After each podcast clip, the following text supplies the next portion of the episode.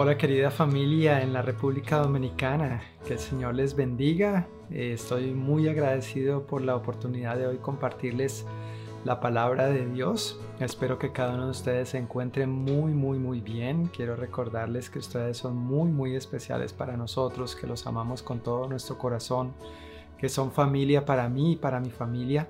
Y junto a Diana y los niños les enviamos un gran saludo y un gran abrazo esperando que se encuentren muy bien y por supuesto hoy o este fin de semana al celebrar el Día del Padre en Quisqueya la Bella. Nosotros queremos enviarles un gran saludo a cada uno de los padres que están viendo este video y por supuesto yo me incluyo ahí, eso es lo bueno de ser colombiano de nacimiento pero dominicano de corazón, ¿verdad? Y con dos hijos dominicanos, con dos tesoritos que el Señor nos dio mientras vivíamos allá pues obviamente la celebración es doble para mí. Entonces yo me incluyo en este día, en este festejo, en esta celebración y espero papás que hoy la estén pasando muy bien con el favor y la bendición de Dios. Y precisamente aprovechando el eh, Día del Padre, la celebración a los padres, este es el tema sobre el cual yo quiero hablar un poquito en esta mañana. Eh, papá es una palabra grande, es una palabra maravillosa, implica grandes privilegios y grandes responsabilidades. Y de verdad que es una bendición de parte de Dios para los que podemos ser papás, pero eh, lo mejor de todo es que podemos aprender de Él como nuestro Padre Celestial, que es como un Padre perfecto, sin errores, al cual podemos eh, seguir cada una de sus pisadas porque Él es ejemplar en todas las áreas y en todos los aspectos de nuestra vida. Ser papá es este privilegio que Dios nos da, pero que, como dije hace un momento, se constituye en una gran responsabilidad y por eso el mejor ejemplo que podemos seguir es el de nuestro Padre Celestial. No hay nadie mejor que Él para nosotros imitar sus pasos y no solamente tiene que ver con nosotros, los que somos papás biológicamente hablando, sino que cada uno de nosotros, los seres humanos y en particular sus hijos, podemos y estamos llamados a imitar el carácter, la naturaleza de nuestro buen Dios como Padre que es en todas las áreas de nuestra vida. La mayor bendición que Dios nos ha dado definitivamente es la provisión que Él ha hecho para reconciliarnos consigo mismo por medio de su Hijo Jesucristo y así nosotros tener el privilegio, la oportunidad, la puerta abierta para entonces llamarlo Padre y acercarnos a Él como tal. Esa es una de las mayores bendiciones o quizá la mayor bendición en realidad que el ser humano tiene y que nosotros estamos llamados a aprovechar, a disfrutar y también a, a disfrutar responsablemente. El hecho de que Dios se dé a conocer, se revele, se manifieste a la humanidad como Padre, como que Él quiere ser nuestro Padre, nos muestra su gran amor, su perdón, su compasión, lo cercano y relacional que Él quiere estar con cada uno de nosotros, los seres humanos, no como un Dios distante o lejano que Él está allá en su trono y nosotros acá abajo en la tierra súper separados de Él, no, el hecho de que Él se revele como Padre está diciéndonos, mira, yo quiero tener una relación única y exclusiva contigo, con cada uno de los seres humanos que yo he creado. En los tiempos del Nuevo Testamento particularmente, nosotros vemos al leer los evangelios y algunas de las cartas del apóstol Pablo que había una palabra en particular para referirse al Padre y esa palabra es Abba, que significa o traduce literalmente papito. Y el Señor Jesús usó esta palabra cuando él fue arrestado, ¿verdad? La noche que él fue arrestado y oró al Padre de la siguiente manera. En Marcos capítulo 14, versículo 36 dice, Abba, Padre, clamó, todo es posible para ti. Te pido que quites esta copa de sufrimiento de mí. Sin embargo, quiero que se haga tu voluntad, no la mía. Esta palabra, Abba, es la misma que el apóstol Pablo usó en su carta a los romanos y en su carta a los gálatas, enseñándoles a los creyentes en las iglesias ahí lo siguiente. Ustedes no han recibido un espíritu que los esclavice al miedo. En cambio, recibieron el Espíritu de Dios cuando Él los adoptó como sus propios hijos y ahora lo llamamos Abba Padre. Y en su carta a los Gálatas entonces les dice, debido a que somos sus hijos, Dios envió al Espíritu de su Hijo a nuestro corazón, el cual nos impulsa a exclamar, Abba, Padre. Es un gran privilegio, es una gran bendición que nosotros seamos hijos de Dios y podamos llamarle a Él no solamente papá o padre, sino papito, esta relación de, de, cercanía que implica confianza absoluta y dependencia total de Él. Indudablemente uno de los nombres de Dios que más nos revela quién Él es, su carácter y su naturaleza, es el nombre de Padre o Papito, como lo vemos aquí en esta palabra. Hoy, como dije al comienzo, yo quiero compartir sobre algunos atributos acerca de Dios como Padre. ¿Qué podemos aprender al respecto? Los que somos papás, literalmente el papá de, la casa, ¿qué podemos aprender de nuestro Dios como Padre? Pero también todos nosotros, porque estos atributos eh, son para nosotros cultivarlos y desarrollarlos en nuestra vida y manifestar así el Padre bueno en el que nosotros hemos decidido creer. Pero ¿qué les parece si primero oramos? Ponemos este tiempo en manos de nuestro papito Dios antes de continuar. Señor, te damos muchísimas gracias por este día. Gracias, Señor, por tu palabra y por la oportunidad, el privilegio de acercarnos a ti como papito. Gracias, Señor, que podemos confiar en ti y depender de ti totalmente en todas las áreas de nuestra vida.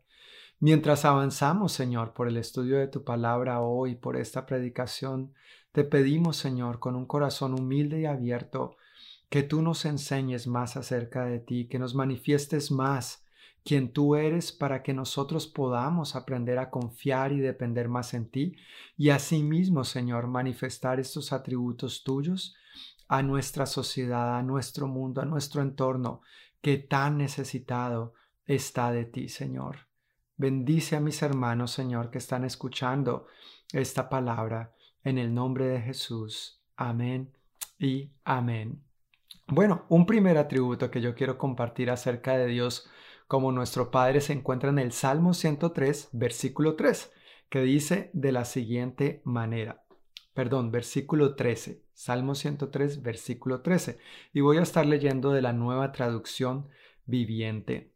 Dice, el Señor es como un padre con sus hijos, tierno y compasivo con los que le temen. El Señor es como un padre con sus hijos, tierno y compasivo con los que le temen. Un primer atributo que quiero que veamos acerca de nuestro papito Dios es que Él es tierno y compasivo. Según esta escritura, ahí está clarito. Él es tierno y compasivo. Esta es una de las cualidades que lamentablemente eh, se ve poco en nuestra sociedad, ¿verdad? Eh, tanto en Quisqueya la Bella como en muchas otras partes del mundo, eso de que un papá sea tierno y compasivo a veces no es el común denominador, lamentablemente. Sin embargo, nuestro papito Dios así lo es con nosotros y así es como Él quiere que manifestemos su, su naturaleza hacia nuestros propios hijos, pero hacia la humanidad en general también. De hecho, esto de la ternura y la compasión,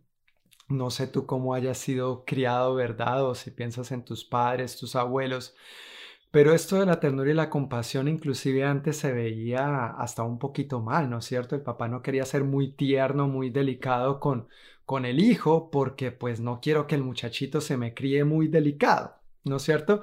Pero eso ha sido, ha, sido algo que ha ido cambiando poquito a poco y creo que nos hemos dado cuenta que por el contrario, en lugar de que el muchachito se críe delicado, lo afirma en quien él es y le da una identidad al tener una buena y estrecha relación con su papá. Pero a veces en nuestra sociedad eh, nos crían y crecemos pensando, creyendo que al niño sobre todo, porque si es una niña, pues el papá tiende a ser delicadito con la niña, suave con la niña, ¿no es cierto?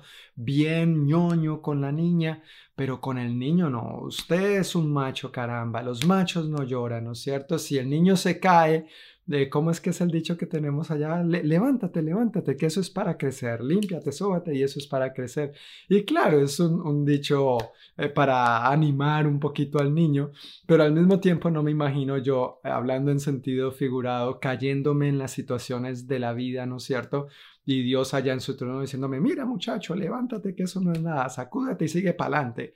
¿No es cierto? Dios es tierno y compasivo. Cuando he caído, Él se ha, él se ha prestado para levantarme, para ayudarme, a, perdonarme y a seguir adelante en lo que Él tiene por delante para mí. Creo que nosotros estamos llamados a manifestar esta ternura y compasión de Dios hacia nuestros propios hijos, pero como estoy mencionando y quiero ser claro con esto, a nuestro mundo en general también, porque necesita ver nuestro mundo esta naturaleza, este atributo, este carácter de nuestro Dios. Él es tierno y compasivo. Este versículo, al comparar al Señor como lo es un padre con sus hijos, Fíjate que está dando por sentado que un padre en el trato hacia sus hijos es tierno y compasivo. Es interesante que la comparación es, no es de, de cómo tiene que ser el padre como Dios, sino que dice que Dios es como un padre lo es con sus hijos, tierno y compasivo. La Biblia está dando por sentado que debemos conducirnos así en la vida y en nuestra relación con nuestros hijos. Así es el Señor con quienes le tememos, dice el versículo. Es tierno y compasivo con los que le temen. Ahora recordemos que este temer a Dios no tiene que ver con tenerle miedo a Dios, con tener susto de Dios, con tener pánico de Dios.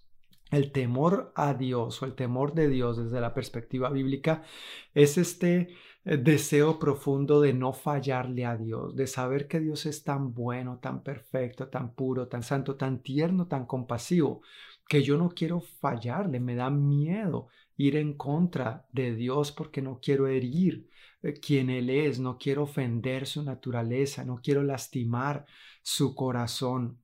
Es, es, este temor de, de, respeto, de reverencia, de admiración, de someterme a su señorío, a su soberanía, de cumplir sus mandamientos porque lo amo. No por miedo, no por obligación, no porque me toca, no porque, ay, bueno, no hay otra para llevar a cabo, sino porque realmente entiendo que es lo mejor de Dios para mí. Jesús nos dijo en el Evangelio de Juan capítulo 14, versículo 15, que si lo amamos, obedeceremos sus mandamientos. Este es el tipo de temor saludable que nosotros tenemos y debemos manifestar hacia Dios. Porque le amamos, entonces le obedecemos. Porque le amamos, le respetamos. Porque le amamos, no queremos ofenderle, no queremos defraudarlo, no queremos decepcionarlo. Y por supuesto, no somos perfectos y mientras estemos en, en esta vida no lo vamos a hacer. Contamos con un Padre tierno y compasivo pero en la medida de lo posible que nosotros temamos a Dios de una manera saludable, Él es tan bueno, Él es tan tierno, Él es tan compasivo que no vale la pena vivir nuestra propia voluntad, no vale la pena conducirnos por nuestros propios caminos como si lo que Dios hubiera establecido en su palabra no importara o no fuera valioso para nosotros o como si Él no lo hubiera estipulado para nuestro bien, porque nos ama. Es que entonces Él nos da estos mandamientos, nos da estos parámetros en su palabra para conducirnos adecuadamente en esta vida, porque es un Padre tierno y compasivo, entiende los riesgos, las caídas que podamos tener en esta vida y no quiere que enfrentemos las dolorosas consecuencias y situaciones que esto muchas veces conlleva. Igualmente, cuando un hijo honra a su papá, lo respeta, lo admira en lo que es de admirar, pues eh, el, el papá corresponde con ternura y compasión al hijo, pero también lo vemos en sentido contrario.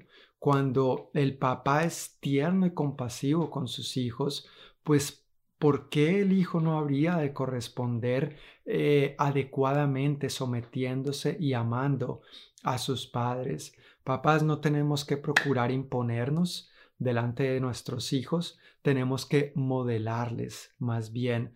No se trata de que ellos hagan por obligación lo que nosotros decimos que tienen que hacer porque yo soy el papá y yo soy el que mando. No, creo que en la medida que nosotros les modelemos y les demos un buen ejemplo, siendo tiernos y compasivos como nuestro Padre es con nosotros, entonces veremos el fruto de nuestros hijos, veremos una cosecha abundante de que realmente ellos se van a someter con gusto a nosotros, nos van a obedecer no por miedo, no por miedo al castigo, sino porque de verdad nos aman y aprecian lo que hacemos por ellos, nuestros esfuerzos, nuestros sacrificios, que cuando les decimos no es por su bienestar, es porque entendemos los riesgos que podrían estar corriendo y entonces van a aprender a valorar eso Gracias a Dios que nosotros como padres creyentes tenemos a nuestro papito Dios, nuestro Padre Celestial como modelo y esto es lo que podemos modelar a nuestros hijos aquí en la tierra. Entonces un primer atributo de nuestro papito Dios es que Él es tierno y compasivo, según el Salmo 103, versículo 13. Un segundo aspecto está ahí mismo en el libro de los Salmos, versículo 68, perdón, capítulo 68, versículo 5. Salmos capítulo 68, versículo 5, que dice de la siguiente manera. Padre de los huérfanos, defensor de las viudas, este es Dios y su morada es santa. Padre de los huérfanos, defensor de las viudas, este es Dios y su morada es santa. En este versículo yo veo que nuestro papito Dios es defensor, como ahí bien lo dice, o protector. En nuestra sociedad hay muchas personas indefensas y vulnerables y siempre, siempre a lo largo de la historia de la humanidad han habido grupos, segmentos, sectores de personas que han sido eh, vulnerables, han estado indefensas frente a las circunstancias, a las situaciones de, de esta vida y los que han intentado aprovecharse de estos grupos vulnerables e indudablemente eh, dos tipos de personas que caben dentro de este grupo de personas vulnerables e indefensas son las viudas y los huérfanos. Sin embargo, precisamente de este tipo de personas, los más vulnerables, los más indefensos, como lo son las viudas y los huérfanos, Dios se compromete a ser esposo de las viudas y a ser padre de los huérfanos. ¿Y cuál es ese rol o cuál es ese papel de Dios ahí? Pues reemplazar lo que terrenalmente han perdido. Dios mismo asume la responsabilidad de ser protector, de ser el defensor de estas personas que en muchas ocasiones sufren las eh, desafortunadas consecuencias de quedar sin amparo alguno y otros en la sociedad eh, se tienden a aprovechar a veces de estas personas y a explotarles de una u otra manera. Y no es algo que solamente vemos hoy en día en nuestra sociedad, lo vemos en la Biblia, lo vemos en tiempos muy antiguos donde la gente tendía a sacar provecho de la viuda o a sacar provecho de los huérfanos, explotándolos laboralmente o de alguna otra manera tratando de sacar un beneficio, algún provecho personal, pero Dios se encarga de ser protector, de ser defensor de este tipo de personas. La protección y el cuidado que uno recibe eh, por parte de la familia es tan esencial para la vida que Dios mismo se compromete a tomar ese lugar, a llevar a cabo este rol cuando una viuda, cuando una mujer casada queda sin esposo y queda viuda, o cuando un hijo, por las circunstancias de la vida, queda sin uno de los dos padres o sin los dos padres, Dios mismo dice, yo voy a ser el padre de estos huérfanos, yo voy a ser el esposo de estas viudas. Dentro de estos grupos vulnerables, entonces, como lo están las viudas y los huérfanos, Dios realmente despliega este atributo y esta cualidad de su carácter de una manera singular y particular. Si tú y yo tuviéramos la oportunidad y, yo he tenido la oportunidad de compartir con personas en esta categoría de viudas o huérfanos, eh, al compartir con estas personas, si tú logras preguntarles acerca de qué ha sido lo más valioso, lo que pudieran resaltar de su vida, claro, me refiero a viudas y a huérfanos con un corazón centrado en Dios, ¿no es cierto? Con un corazón que realmente confían en Dios como su papito. Si lográramos hablar con estas personas y escudriñar su corazón y sacar lo más valioso que ellos tienen para aportar, nosotros seríamos grandemente bendecidos al escuchar sus testimonios, sus historias, de cómo Dios les ha cuidado, de cómo Dios les ha sostenido, de cómo Dios les ha protegido de diferentes maneras. Personas que para este mundo están completamente a la deriva, pero no para Dios. Personas que para este mundo están sin rumbo, sin protección, sin cuidado alguno, pero no para Dios, porque Dios mismo se ha comprometido a asumir el rol de protección, el rol de defensor que estas personas necesitan y que quizá nadie más va a poder llevar a cabo en sus vidas. Una de las figuras que representa el hombre en el hogar o como cabeza del hogar como esposo y como padre es la figura de protector, es la figura de defensor. Ese es un rol que nos toca, hermanos, y tal vez algunas de ustedes, hermanas, que les ha tocado por circunstancias de la vida ser papá y mamá al mismo tiempo, pues a ustedes también les corresponde esto y Dios les da la gracia definitivamente para llevarlo a cabo. Pero por eso es tan importante, esposos, que nosotros reflejemos fielmente a Dios en esta área de nuestra vida, los que somos esposos y los que somos padres, que nuestras esposas y nuestros hijos sepan que tienen alguien a favor de ellas y de ellos para protegerlos y para defenderlos siempre que sea necesario, que sepan que hay alguien que les está apoyando, que les está sosteniendo y guardando su espalda de la mejor manera posible y en todas las áreas, así como Dios lo hace con nosotros y como Dios nos llama a reflejar y a manifestar su carácter y su naturaleza en nuestro propio hogar. Tenemos que enseñar y modelar a nuestras esposas e hijos que el primero que está a favor de ellos es Dios mismo. Él es su protector, Él es su defensor, pero en segundo lugar, Él nos ha delegado a nosotros también esta responsabilidad como cabeza del hogar, como sacerdotes del hogar, que nuestra esposa y nuestros hijos puedan sentirse completamente cubiertos, protegidos, resguardados, sabiendo que nosotros estamos a la vez descansando en nuestro papito para recibir esta gracia de parte de Él y entonces ser de bendición a cada uno de nuestros hogares. Y también tenemos que descansar en la verdad de que si por alguna razón tú y yo llegáramos a faltar, si el tiempo de Dios para nosotros en esta tierra ha llegado a su fin, Dios va a ser fiel, Dios va a cuidar de nuestra esposa y de nuestros hijos de la mejor manera posible, porque Él se ha comprometido de esta manera en su palabra. Hasta el día que tú y yo estemos en esta tierra, hagamos nuestro rol, llevemos a cabo nuestra responsabilidad de la manera más fielmente posible eh, para comunicarles a ellas y a, a, nuestras esposas e hijos a este Dios fiel, defensor, protector que Él es, pero si llegamos a faltar, tenemos que confiar y descansar en que Dios va a seguir cuidando de ellos como si nosotros estuviéramos aquí y quizás aún mejor, ¿verdad? Porque Él sí es un esposo y un padre perfecto. Nosotros no lo somos, tenemos nuestras limitaciones, pero Dios es Dios todopoderoso y Él es bueno. Él ha sido bueno, Él ha sido fiel y Él lo va a seguir siendo. Que el Señor nos ayude en este atributo también a manifestarlo a Él fielmente. Entonces, número uno, nuestro papito Dios es tierno y compasivo, según el Salmo 103, 103 versículo 13, y según el Salmo 68, 5, Él es defensor de las viudas y de los huérfanos. Nuestro Dios nos defiende, nuestro Dios, nuestro papito Dios nos protege. Y un tercer aspecto, un tercer atributo de nuestro Dios como papito que quiero compartir en esta mañana. En realidad quiero describirlo con otros dos aspectos porque es, es bastante amplio y tiene que ver con la responsabilidad. Nuestro papito Dios es responsable. Esta es una de las cualidades que definitivamente necesitamos rescatar hoy en día, ¿verdad? La paternidad responsable y a veces no solo con el papá, lamentablemente a veces es con la mamá también.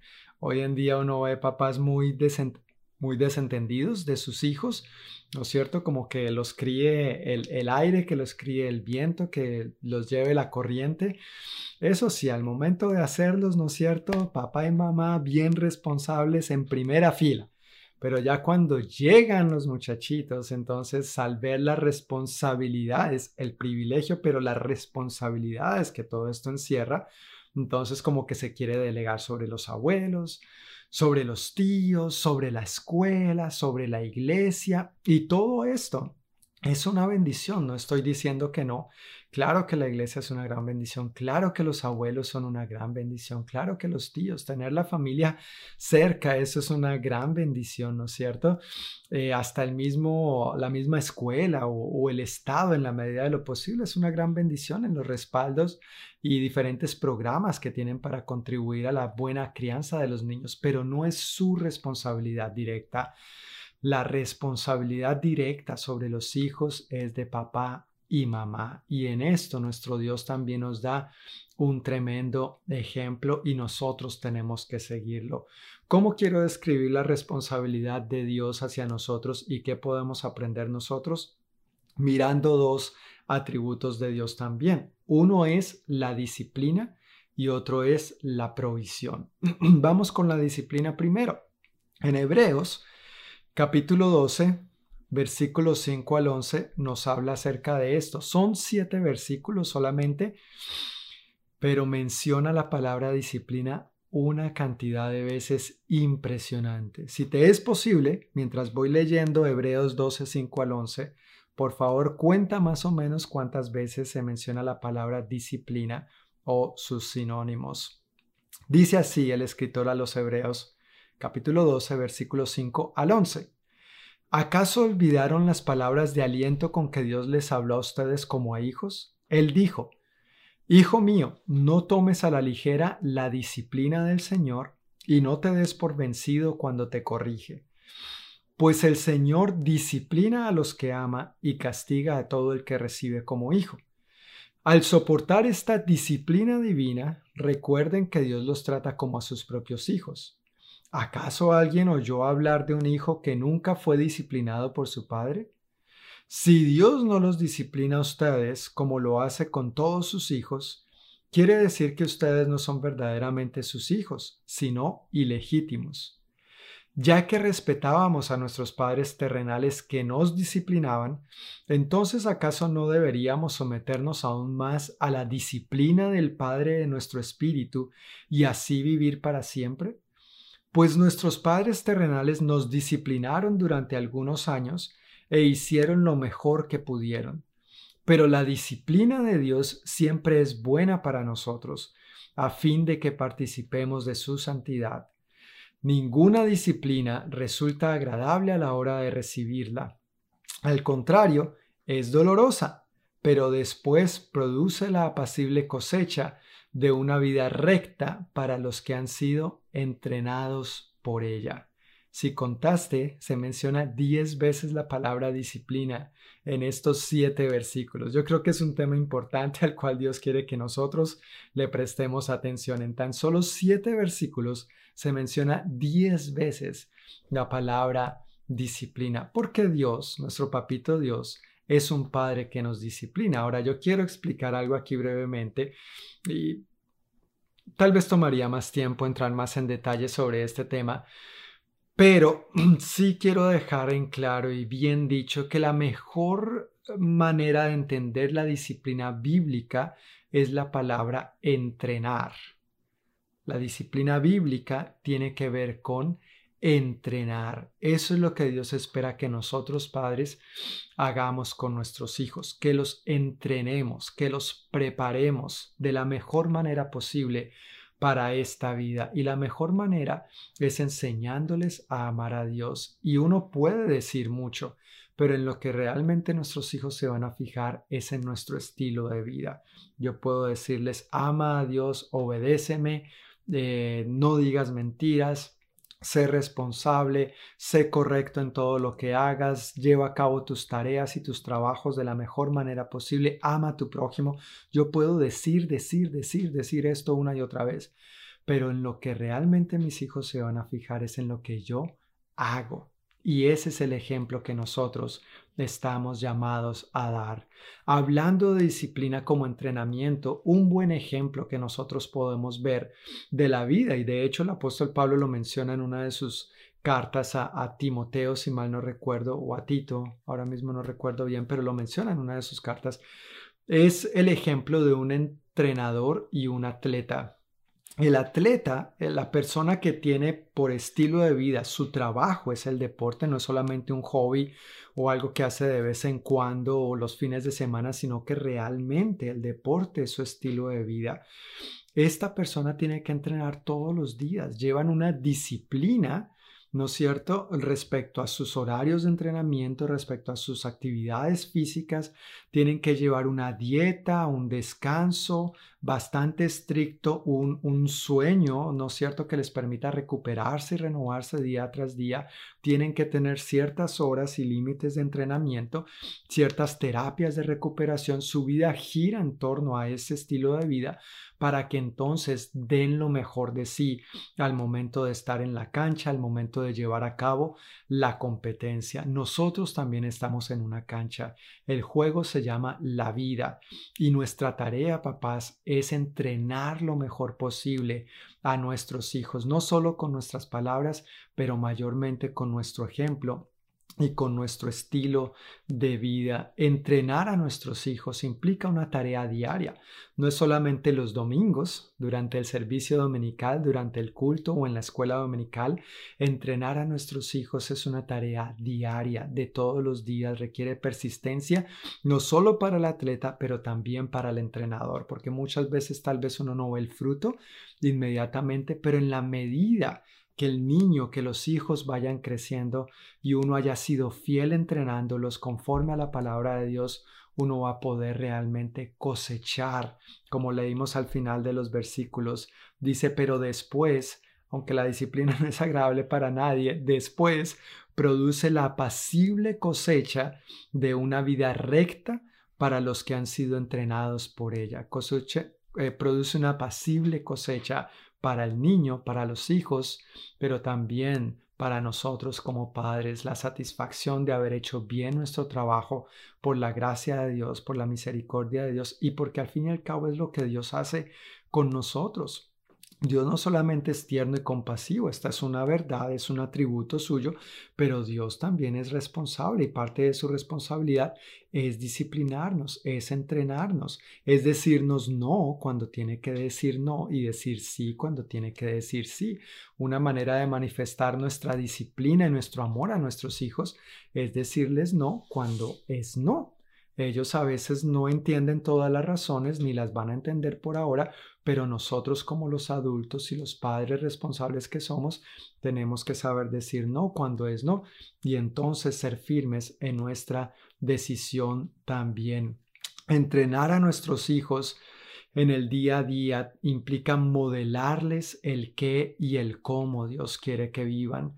Eso implica la disciplina en el día a día, un entrenamiento diario que incluye palabras de ánimo, palabras de afirmación, yo te amo, yo estoy contigo, el ser tierno y compasivo, el explicar, el ser paciente, implica recompensas cuando conlleva recompensas, ¿no es cierto? Pero también implica correcciones, el llamado de atención, en buen dominicano, el de buena manera, de buena manera, el boche, el bochecito, voy a decirle, y también los castigos. Hay que saber imponer castigos adecuadamente, quitar privilegios adecuadamente cuando de disciplinar a nuestros hijos se trata. La palabra disciplina muchas veces se ha eh, asociado solamente con castigo físico, como decimos en buen dominicano, con la pela.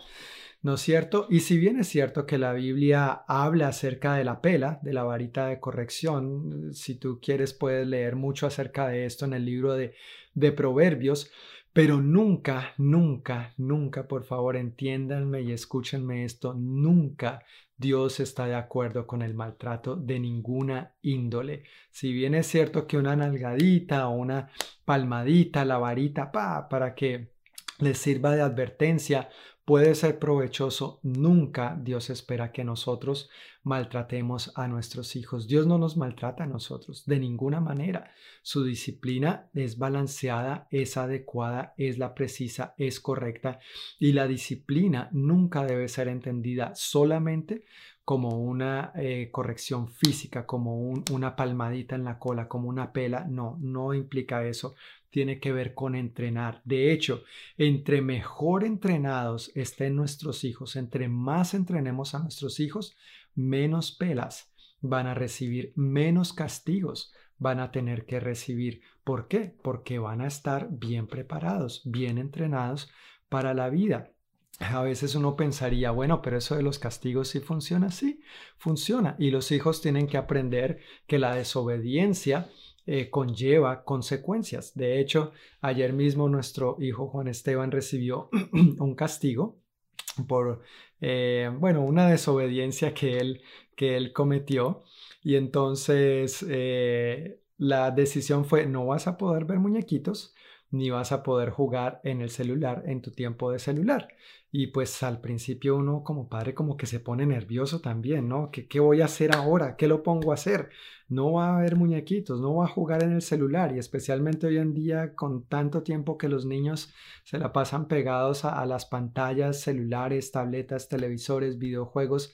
¿Qué lo pongo a hacer ahora? Y nos tocó ser muy firmes con esto y decirle no, no, no. Y uno se preocupa, ¿no es cierto? ¿Será que el niño se va a traumatizar? ¿Será que el niño se iba a sobrevivir? Bueno, esta mañana lo primero que fui a hacer cuando me levanté fue, Juan Esteban, ¿está bien? Sí, estaba bien, estaba vivo, estaba respirando, no le pasó nada grave.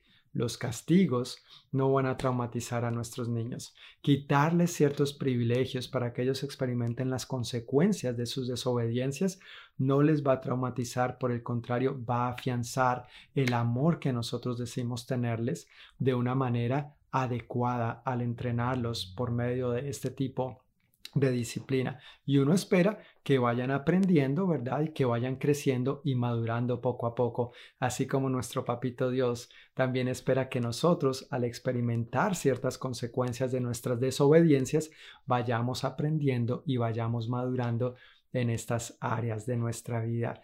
La disciplina es un aspecto de la responsabilidad, pero el otro aspecto de la responsabilidad que vemos en nuestro papito Dios y que estamos llamados a manifestar nosotros también es la provisión. Nuestro papito es un Dios que provee. Uno de los nombres con que Dios se revela en su palabra y se da a conocer a nosotros es Jehová Jireh, que significa Dios provee. Eso lo vemos en el libro de Génesis. Y uno de los pasajes que habla acerca de esto, que para mí es muy conmovedor porque vemos la provisión de Dios en todo sentido, la provisión de Dios de manera integral, está también en el libro de Génesis capítulo 3 versículo 21 que dice lo siguiente. Y el Señor Dios hizo ropa de pieles de animales para Adán y su esposa. Ese es. Y el Señor Dios hizo ropa de pieles de animales para Adán y su esposa. Y tú estarás diciendo, John, pero ven acá. ¿Y dónde ahí habla que, que Dios es proveedor o que Dios provee o esto o lo otro, verdad? Bueno, permíteme dar el contexto. Génesis 1 y 2 Dios ha creado todo y todo es perfecto. Les da un mandamiento sencillo a Adán y Eva. No coman del fruto, del fruto del árbol del conocimiento del bien y del mal, porque el día que de él comieren, ciertamente morirán. Pero a ellos se les ocurrió la brillante idea, bueno, ¿qué tendrá de malo? Obviamente está el enemigo Satanás ahí interviniendo, alentándoles y animándoles a desobedecer a su papito y tan buena relación que ellos tenían, ¿no es cierto? Una relación directa y estrecha con Dios. Pero bueno, así es la tentación, así es el pecado, así es el enemigo, nos tienta de tal manera que su propósito es engañarnos para hacernos caer y hacernos creer que lo que Él tiene para ofrecernos es mejor que, lo que Dios realmente tiene para nosotros o a la manera de Dios. Y eso es un gran engaño y Adán y Eva cayeron en él y pues inmediatamente vivieron las consecuencias, se sintieron avergonzados de estar desnudos, trataron de esconderse de Dios, qué ingenuidad, ¿no? Tratar de esconderse de Dios. Y Dios llega al jardín y llama a Adán. Esposos, Dios llamó a Adán. Sí, la primera que desobedeció fue Eva, pero Dios llamó a Adán a pedirle cuentas, esposos. Esto debe decirnos algo a nosotros bien claro y es acerca de nuestra responsabilidad como esposos y por supuesto como papás también. Adán, ¿dónde estás? le dice Dios. Y Adán dice, bueno, te escuchamos pasear en el jardín y como estábamos desnudos, pues quisimos ocultarnos. ¿Cómo así? ¿Quién te dijo que estabas desnudo? ¿Acaso has comido del fruto del conocimiento del bien y del mal? Bueno, es que la mujer que me diste, ¿no es cierto? Y Eva, es que la serpiente y se empiezan a echar la culpa el uno al otro. Ninguno asume su propia responsabilidad y sabemos cómo sigue la historia. Dios determina el castigo, hay disciplina, hay consecuencias que experimentar, dolorosas consecuencias que nosotros seguimos viviendo hoy en día a causa de su desobediencia hace tantísimos y tantísimos años. Pero al mismo tiempo Dios no los dejó tirados, Dios no los dejó abandonados y les dijo, ¿saben qué? Defiéndanse como puedan, ya no los quiero, ya no son mis hijos, ya no son mi creación, me desentiendo de ustedes. No, Dios no hizo eso. Él les hizo ropa de pieles de animales. ¿Qué implica esto, mis hermanos? Él les dio más que simplemente ropa. Claro, por un lado vemos la, la provisión física, la provisión material para cubrir esta necesidad, pero no, no era solamente este tipo de cobertura que Dios les estaba dando.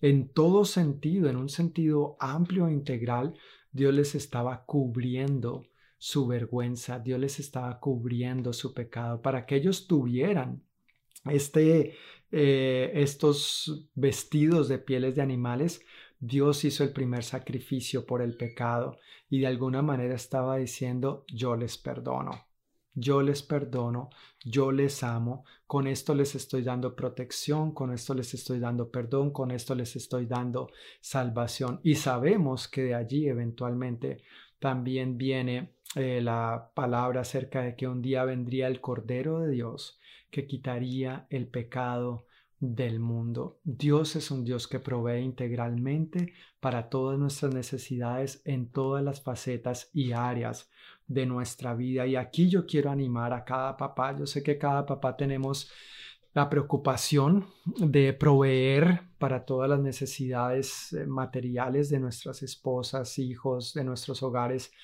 Y gracias, gracias por tu arduo trabajo, por trabajar responsablemente para que esto sea posible. Pero al mismo tiempo yo quiero animarte diciéndote que, que lo material es solamente eso, material, y, es importante. No estoy diciendo que no es muy importante para esta vida. Sin dinero no se vive en esta vida, ¿verdad? Necesitamos dinero para comprar todo lo que necesitamos en el día a día. Pero al mismo tiempo, papá yo quiero animarte diciéndote que el mejor legado que puedes dejarle a tus hijos no es la casa, el carro, la finca, la beca, las propiedades, las cuentas de banco y de cheques. Si se lo puedes dejar, gloria a Dios, chévere. Y ojalá lo hayas entrenado para honrar a Dios con todos esos bienes. Pero el mejor legado que podemos dejar a nuestros hijos es el ejemplo de una relación genuina con Dios. Ese legado no solamente va a influir sus vidas aquí en esta tierra, pero va a trascender por la eternidad. Y en eso también tenemos que ser muy fieles en proveer el ejemplo y ser responsables en conducir a nuestros hijos de la mejor manera y no delegar eso a las maestras de escuela dominical solamente los domingos en las reuniones de la iglesia o cada vez que hayan reuniones de la iglesia sino que es nuestra tarea ser el sacerdote del hogar y criar a nuestros hijos proveyendo lo que ellos necesitan espiritualmente para estrechar su relación con Dios y cultivar esta relación con Dios. Entre más tú y yo cultivemos nuestra relación personal con Dios, más vamos a poder dar el ejemplo a nuestros hijos y mejor va a ser el legado que nosotros vamos a poder dar a ellos y nuestros hijos van a poder ser más testigos de esto al ver nuestro ejemplo que nuestras que al simplemente escuchar nuestras palabras. Podrán ver mejor a Dios fielmente a través de nosotros en la medida que nosotros mismos cultivemos primeramente nuestra relación con Dios. Si hay un Padre al que nosotros debemos honrar todos los días de nuestra vida y no solo cada día del Padre, definitivamente es nuestro papito Dios. Que hoy, mañana y siempre sea un día en el cual tengamos en cuenta estos atributos, pero todos los demás maravillosos atributos que Él tiene y que nosotros, al ser llenos de Él, al ser llenos de su presencia, al ser llenos de su Santo Espíritu, nos motivemos para seguir su ejemplo y modelarlo a nuestros hijos, pero también, como decía al principio, modelarlo a nuestra sociedad. Hay muchos que andan por allí como ovejitas sin pastor, que necesitan al buen pastor, que necesitan volver al Padre, que necesitan volver y acudir al buen papito Dios que tú y yo ya conocemos. Y tú y yo estamos llamados a modelar su ejemplo y a manifestar lo bueno que Él es a este mundo tan necesitado de Él. Yo quiero concluir con dos preguntas para invitarnos a reflexionar y aplicar en nuestra vida. La primera es, y yo no quiero asumir que todos los que están escuchando este video ya tienen a Dios como papito en su vida, pero quiero preguntar y dar la oportunidad a todos aquellos que de pronto no han tomado esta importante decisión. ¿Has recibido a Dios como tu Padre? Jesús dijo, yo soy el camino, la verdad y la vida, y nadie viene al Padre si no es por mí. Si tú no has aceptado a Jesús como tu Señor y Salvador, necesitas aceptarlo, necesitas tomar este camino que tiene nombre propio, se llama Jesús, para que entonces Dios no sea solamente Dios, sino que sea tu papito. Si tú no has aceptado a Jesús como tu Señor y Salvador, ¿por qué no hacerlo hoy, aquí y ahora? Este es el momento en que puedes decirle de manera sencilla y puedes hacerlo conmigo ahora mismo al repetir estas palabras. Señor Jesús, yo te abro la puerta de mi corazón. Te invito a que entres en mí para que seas mi Señor y mi Salvador. Te pido perdón por todos mis pecados. Me arrepiento de cada uno de ellos y de ahora en adelante quiero seguir tu ejemplo. Quiero seguir el buen ejemplo de mi papito Dios. Lléname de tu Santo Espíritu para ser la persona que tú has planeado que sea. Y gracias por escribir mi nombre en el libro de la vida. En el nombre de Jesús. Amén. Con esta sencilla oración, si tú no la habías hecho antes, dice el apóstol Pablo que si confesamos con nuestra boca y creemos en nuestro corazón que Jesús es el Señor, somos salvos. Es un asunto de fe Ahora que tu fe se vea traducida en hechos, en acciones, viviendo coherentemente con lo que Dios estipula en su palabra, siendo así un hijo obediente de tu papito Dios.